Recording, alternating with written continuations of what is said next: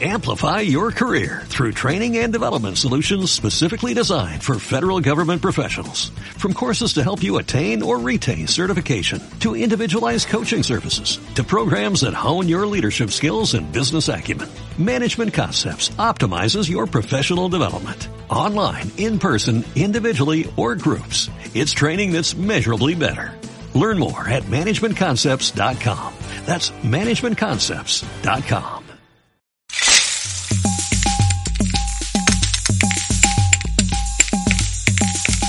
En el episodio anterior de Pieza por Pieza, Estuvimos hablando acerca de la cultura de la cancelación y la censura y cómo es que de una a otra se puede pasar en cuestión de solamente una línea.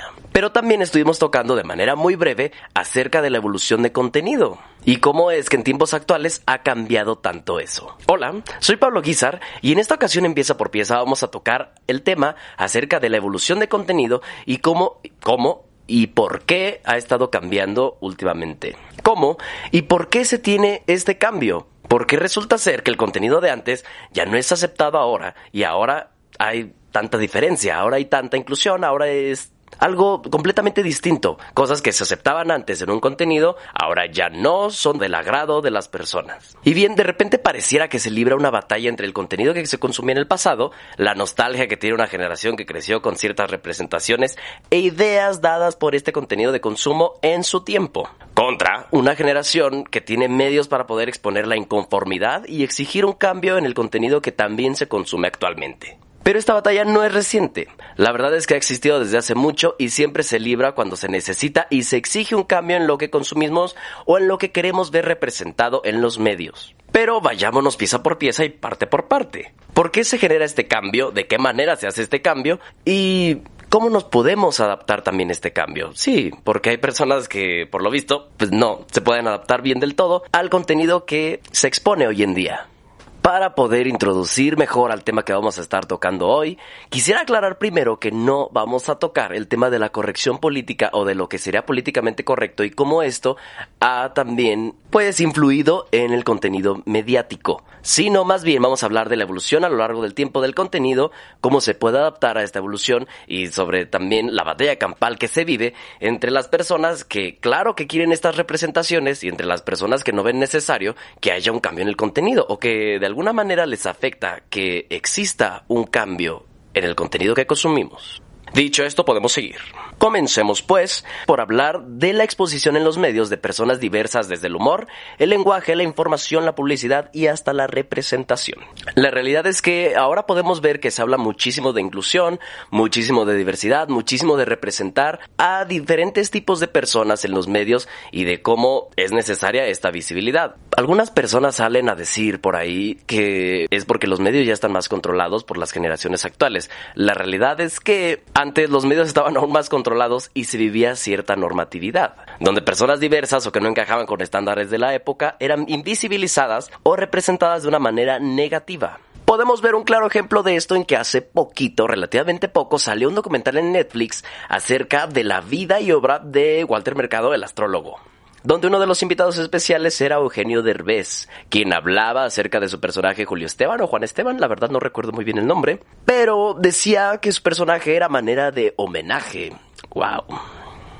Muchísimas personas obviamente no se lo tomaron bien, puesto que la representación de este personaje, claro que hacía alusión al género fluido de Walter Mercado, o a la figura andrógina que representaba, vaya, muy extravagante, demás. Entonces, muchísima gente salió a decir que, pues, que no me estuviera mintiendo, que ese no era un homenaje, que estas cosas eran simplemente una eh, representación negativa, no tanto que por lo menos pudo haber dicho que era una parodia, vaya, pero que no dijera que era un homenaje. Creo que es totalmente correcto y acertado el decir que no era un homenaje, porque un homenaje no se hace en contra de la voluntad de esta persona, puesto que Walter Mercado dijo varias veces que no le gustaban las parodias. Y claramente hacía muchísimo énfasis en la representación de este personaje acerca de la extravagancia, acerca de cómo tenía estas maneras, ¿no? Y cómo el personaje representaba algo femenino, lo cual, pues claro, para su programa, para ese momento, era una clara burla, era risible, era algo que se podía considerar comedia en ese entonces. Cosa que a la fecha, desde luego no estaría bien visto.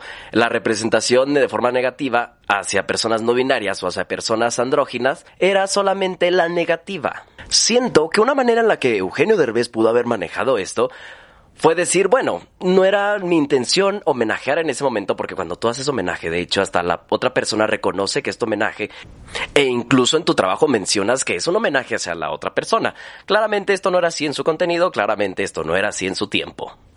Pero pudo haber salido a decir que sí era una parodia, era una forma de burlarse, pero que reconocía que el tiempo ha cambiado y el contenido que consumimos también ha cambiado. Lo que se acepta ahora como una parodia es muy diferente a lo que en ese entonces era una clara mofa. Pero no, como no, como no lo dijo de esta manera, obviamente se le echaron encima.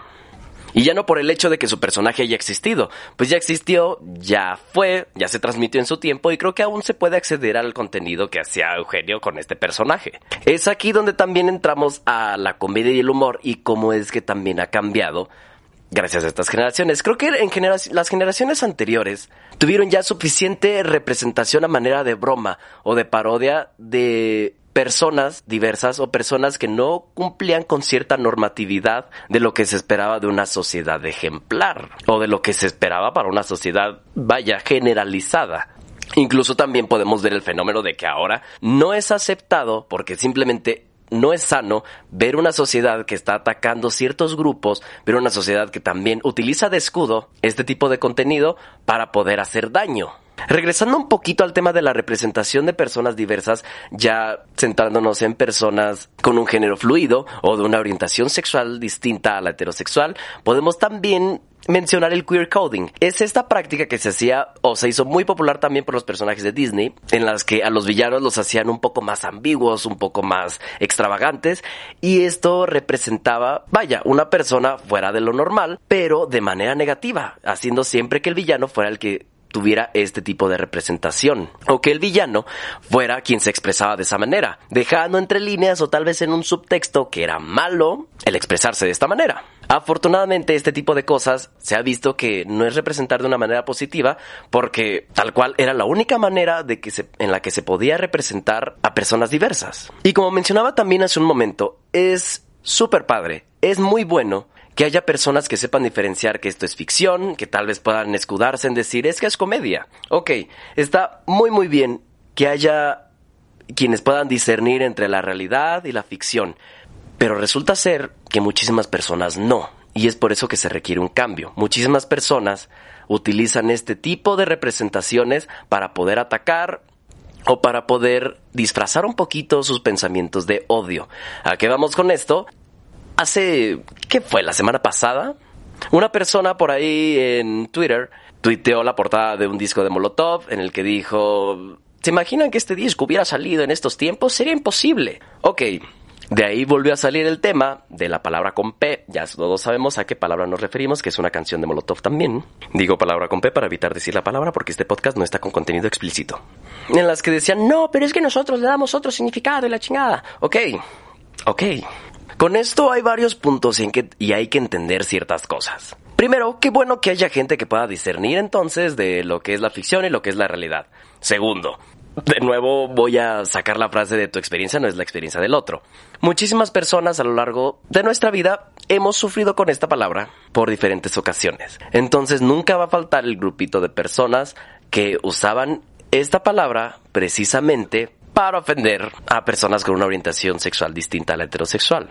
Muchísimos podrán salir a defender la palabra y decir que no significa eso, pero la realidad es que sí, sí significa eso, sí hace alusión a eso, por tanto, le ha costado a mucha gente y le ha dolido también a muchísimas otras. Entonces, no quieras limitar tu experiencia o lo que tú conoces a la experiencia que haya vivido otra persona con, ese, con esa palabra. Muy bien. Y ahora, pasando a lo demás, este disco no solo fue polémico por esa palabra, sino porque también justo en la portada representa la sexualización de menores, que de hecho en su tiempo también fue demasiado criticado. Y se hizo notar con esto y muchísimas personas podrán decir, es que ese es el estilo de Molotov y la chingada. Ok, pero ya no va acorde a los tiempos. Ni siquiera en su tiempo fue acorde a algo correcto. ¿En qué punto de la historia puedes decir que la sexualización de los menores es algo correcto? Ahí sí no. Entonces, no, creo que, de hecho, la respuesta de las personas no fue buscar cancelar a Molotov en este tiempo, puesto que pues ya pasaron tantos años, eso ya existe, está al alcance de todos, lo puedes encontrar en Spotify si quieres, pero hay que reconocer que no es algo correcto. Hay que reconocer que no es algo que se deba exponer, que no es algo de lo que vaya uno a estar orgulloso de escuchar. Digo, por lo menos es esta la percepción que tiene un servidor.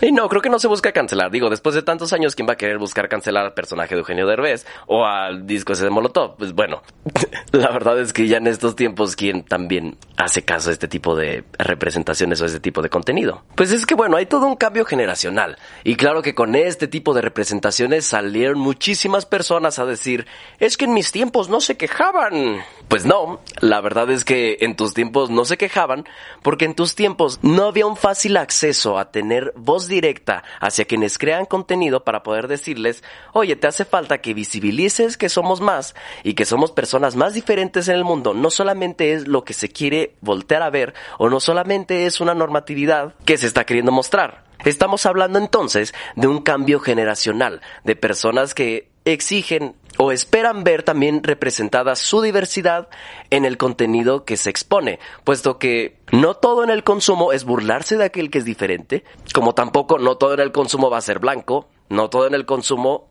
va a ser personas que no tengan alguna discapacidad. Es aquí donde el cambio generacional se hace presente y gracias a las nuevas plataformas para aquellos que alzan la voz y dicen es que no hay representación en los medios para personas diferentes, es que hay una respuesta social a lo que antes solo tenía que ser tragado y digerido, porque así te lo daban. Es aquí donde también nos encontramos con este tipo de personas que dicen que las personas que alzan la voz pues ya son personas o es la generación de cristal. Y es así también como salieron algunas personas a decir, Tons, ¿por qué ustedes usan esas palabras? Refiriéndose a la palabra con T, con P. ¿Por qué si dicen que no al homenaje de Derbez, pero no a los otros gays amanerados? Ok, ok. Vamos a explicar ese punto. Vamos a explicar este punto de manera breve. Porque estaríamos hablando entonces de una apropiación cultural. Estaría súper padre explicar esto también en otro episodio del podcast. Creo que muchísimos temas están saliendo ahorita para otros episodios del podcast, ¿eh? Bueno, bueno, porque el tema de la apropiación cultural es algo muy, muy extenso, pero ahorita solamente nos vamos a enfocar en esto, ¿no? Y bueno, hablando ya de una apropiación cultural, a manera de representación satírica, a manera de evolución y protección. Ok, tenemos el claro caso de la palabra niga, nigger, que en un momento y en un punto de la historia se utilizó despectivamente para personas negras y que actualmente solamente personas negras pueden utilizar ese término y se apropiaron de él a manera de identificación y para darle la vuelta a este tipo de cosas.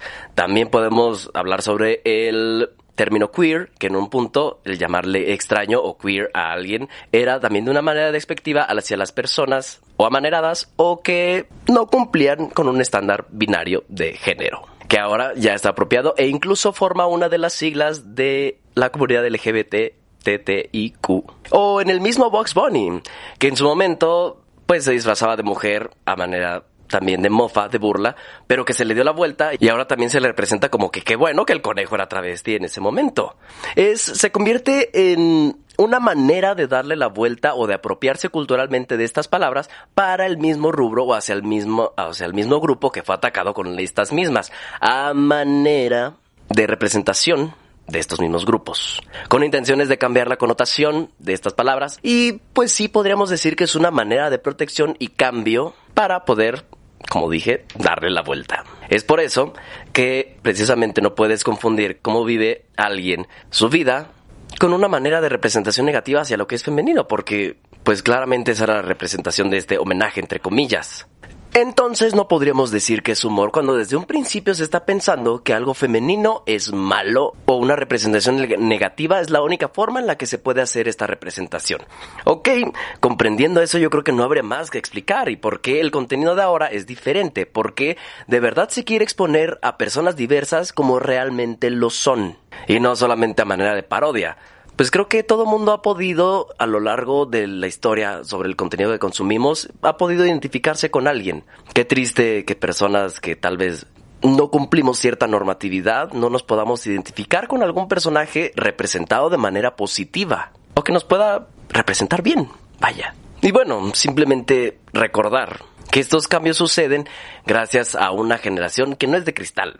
Digo, porque qué fácil sería quedarse conforme con lo que se te está entregando, tragarlo y digerirlo. Pero no, gracias a que hay muchísima gente que ya está alzando la voz, que tienen los medios para poder hacerlo y las plataformas para poder decir qué les gusta y qué no, es que estos cambios se pueden hacer. Es como lo decíamos con la cultura de la cancelación, la censura y demás cosas que pueden resultar negativas, pero es totalmente algo positivo que haya medios para que se pueda exponer cosas que no están correctas. Y bueno, también, si alguien ya te está diciendo que algo le está ofendiendo, que algo no le parece, ¿quién te da la brújula moral para poder decir, es que no debería parecerte así? O sea, vamos de nuevo con lo de tu experiencia, no es la experiencia del otro. Bien, simplemente entender que el contenido de consumo se adapta a las necesidades actuales y a las personas que tienen la voz para poder decirlo, que bueno que ahora sí hay la voz, para poder decirlo. Y si algo ya no compete con este tipo de ideas, o si algo ya no sirve actualmente, simplemente queda en desuso. No es como que se vaya a censurar. O sea, es como decía también en el episodio anterior. Si algo se censura, simplemente estaríamos cayendo en los mismos errores de antes. Qué bueno que existe el contenido de antes, qué bueno que se puede ver aún para poder referenciarlo y no volver a cometer estos errores. Y muy bien, en lugar de eso, pues creo que exponentes del contenido que antes se hacía se pueden adaptar a tiempos actuales. Bueno, vimos el caso muy reciente también con, fue Café Tacuba, con Ingrata, que le dieron la vuelta a su canción. Eso es saber adaptarse también a los contenidos y no simplemente lloricar o quejarse de que ahora ya nada se puede hacer. No, creo que también nosotros nos vamos adaptando y nuestro contenido se va adaptando también al tiempo. No te cuesta nada también adaptar y entender que hay necesidades diferentes que antes no se veían, no, no eran visibilizadas. Porque sí, no es que las cosas antes no ofendieran, es que antes no había portavoces para poder defender que esas cosas sí ofendían. Incluso podría decir a ti, qué persona que estás diciendo que antes las cosas no ofendían, te podría decir que también te ha llegado a afectar afecta tu manera en la que percibes a personas que no cumplen con la normatividad que se te impuso desde un principio. Ahí es donde vemos que muchísimo también te ha hecho daño, amigo. Y el adaptar contenido o el cancelar a personas actuales no debe de ser confundido con la censura, que sería simplemente borrar algo. Simplemente recordemos que en estos tiempos son necesarias diferentes representaciones y visibilidad positiva de sectores que en su momento, por el contenido de otra época, han quedado estigmatizados o han quedado estereotipados y que era la única forma y representación las que se les podía ver. Y no, no se trata de una, de una corrección política, que estaremos tocando ese tema yo creo que en el siguiente episodio del podcast. Que bueno, ese va a estar muy muy padre porque es un tema muy extenso y que ha cambiado a lo largo del tiempo. Pero lo explicaré en otro momento. O tampoco se trata pues de compensar el pasado. El pasado no se borra y nada podría compensar lo que ya se hizo, de hecho. Solo podemos aprender de él y poder adaptarnos a este nuevo contenido. Poder adaptar nuestro contenido también al público que requiere verlo. Digo, también podríamos ser de los que llaman a los que se quejan generación de cristal, que terminan quejándose más ellos, más que de las mismas personas que se quejan por el contenido. Es ahí donde comienza otro círculo vicioso, ¿no? Y no simplemente defendamos el contenido de antes con el es que ahora todo les molesta. Yo creo que puedes dar tu opinión, una opinión justificada, tener razones para decir por qué no. No simplemente que siempre ha sido así, entonces siempre va a tener que ser así. Hay que tener conocimiento de causa, o sea, motivos o razones que explican por qué. Y la responsabilidad de juicios. También hacernos responsables de que estamos defendiendo algo que ya quedó en desuso, algo que ahorita no es correcto, o algo que, se, que bien podría adaptarse. De nuevo, qué bueno que puedas decir que solo es ficción o que solo es humor y que para ti solamente represente eso, pero allá afuera hay quienes solamente lo usarán como transporte para su odio. De eso no queda la menor duda. Bien, es así como sabemos que el contenido solamente responde al cambio generacional. Las cosas no son estáticas y nosotros no podemos ser sedentarios en la cultura ni en una sociedad. Todo el mundo se quedaría atrás. Digo, Marcas se adaptan a su contenido, marcas se adaptan a las necesidades de su público. Una persona bien puede trabajar un poco su empatía para poder adaptarse y convivir sanamente en una sociedad. No afecta a nadie y no cuesta demasiado, ¿no? es como decía hace un momentito, la gente a la que le afecta que a alguien más le afecte algo, ¿termina siendo más de cristal que los otros? ¿Será?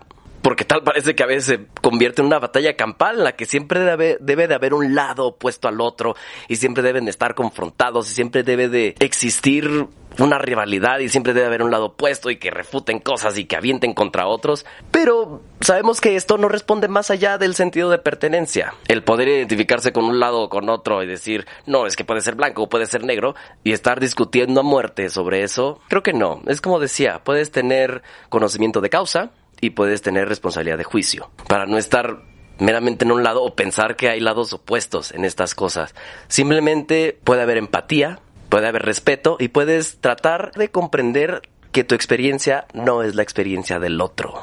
Creo que todo se basa en eso o empieza desde ahí. No tiene por qué haber dos bandos, pienso yo. Simplemente somos personas compartiendo una sociedad que debe de estar atenta a los cambios que sean necesarios o puede intentar comprender por qué es que existe este cambio, no simplemente decir que las personas son más sensibles ahora. Creo que eso pues al final ni dice nada. Tal vez puedas explorar un poquito en ti y puedas buscar qué cosas te sensibilizan y ver cómo no te gustaría ver eso representado. Digo, es como quien dice, revisemos un poco también los privilegios con los que hemos crecido.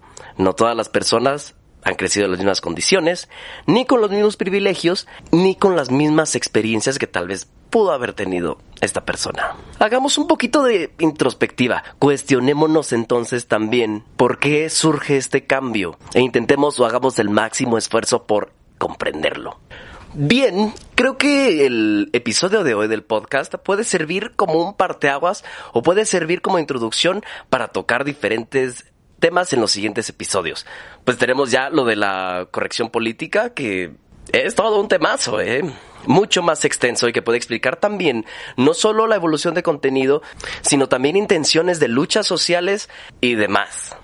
Y como conclusión para el episodio de hoy, puedo decir que procuremos mantener cerca a quienes no piensan como nosotros. Digo, obviamente si ya están afectando demasiado, si es muy sano cortar por ahí y no seguir, bueno, en la medida que los aguantemos, ¿no? A quienes no piensan como nosotros o a quien tienen simplemente una visión diferente, podemos tener también nosotros algo de tolerancia, claro. Claro, es obvio que la intolerancia, eso sí, no se debe de tolerar, pero simplemente una visión diferente puede servir para incluso nosotros practicar un poco más y poder informar a aquella persona que tal vez no lo está tanto. Y por otro lado, sí, respondemos a este sentido de pertenencia y claro que todos queremos pertenecer a cierta causa y queremos identificarnos con estas causas sociales, pero no por eso hay que quedarnos con la idea de que existen dos bandos y dos bandos que se van a tener que, estar peleando en una batalla muerte. La verdad es que simplemente no podemos ser sedentarios en una sociedad que va en constante cambio. No digo que todo el mundo deba de compartir las mismas ideas, siempre va a haber diferentes gustos, pero eso es un hecho que la intolerancia no se debe de tolerar. Y sí podemos comenzar con practicar más la empatía. Partir desde el hecho de que otros viven de manera diferente a la nuestra y cada quien tiene su verdad. Podemos hacer el máximo esfuerzo por comprender la verdad de otros y no nada más caer en cuestionarla. Digo, cuestionémonos también la propia antes de empezar a cuestionar la de los demás. En fin, no sabes qué palabra pudo afectar a alguien de qué manera. Qué mala representación pudo restarle importancia a cierta causa. Bien, a veces el cambio nos resulta tan difícil o le resulta tan difícil a algunas personas porque lo que conocen es todo su mundo y no les es no les es fácil desprenderse de él. Y el cambio a veces es aterrador para algunos, incluso cuando no parece significativo, pues las personas están tan seguras de lo que conocen o tan seguras de que siempre ha sido así que pareciera tener un mayor refugio darle más paz a esta persona quedarse así. Ser sedentaria en una sociedad que avanza en cuestión de empatía, visibilidad, inclusión, tolerancia y comprensión a la experiencia o a la vida de otro. Bien, revisemos nuestra postura, nuestros privilegios y el sensibilizar que no todo el mundo tiene la misma experiencia de vida que nosotros. Los tiempos cambian, las generaciones también, y con nosotros, la generación y la sociedad, cambia también el contenido de consumo que vemos en los medios se va a ir adaptando a nuestras necesidades y también a la sociedad que nos vaya representando. No podemos ir en contra de eso. Ir contracorriente finalmente nos va a terminar arrastrando. Así que sí, en puerta está una generación que no llegó para aceptar lo que viene, tragarlo y así nada más sino una generación que tiene la capacidad de discernir los distintos problemas que aquejan a diferentes grupos de nuestra sociedad o a personas que no están del todo representadas y que no existe solamente un tipo de persona correcta. No hay una normatividad como tal. En puerta está una generación que no va a aceptar cosas que ya no competan con los valores, que no se va a quedar callada, y si algo te va a afectar de cierta manera, va a decir, no, yo no quiero esto. Y es totalmente válido decir que no quieres algo. Una generación vaya que espera no segregar más, que lo cuestionará y que sabe que tiene los medios para poder hacerlo. Claro, como decía también, con la misma responsabilidad de juicio y con el mismo conocimiento de causa. Teniendo razones para hacerlo, yo creo que ya no hay razones para cuestionarlo o refutar que a alguien le afecta algo y que quiere un cambio. Y es así, y es por eso que el contenido que consumimos actualmente está cambiando y se está adaptando. Y el contenido del pasado, como ya lo he dicho también en el episodio anterior, sigue ahí va a seguir ahí para aprender de él, para poder acceder a él si es que tienes nostalgia en algún momento y no se va a mover. Si te quieres quedar ahí, va a ser tu decisión, pero la sociedad seguirá avanzando también. Muy bien, yo soy Pablo Guizar y eso fue el pieza por pieza de esta ocasión. En la siguiente yo espero tocar el tema de lo políticamente correcto o la corrección política y ver cómo el significado tan solo de esto ha cambiado a lo largo de los años y ahora cómo es que se le representa. Nos estamos viendo.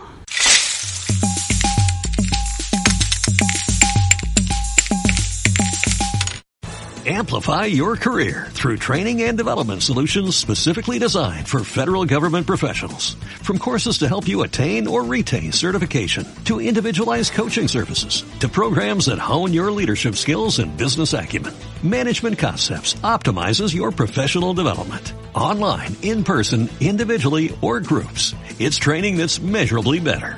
Learn more at managementconcepts.com. That's managementconcepts.com.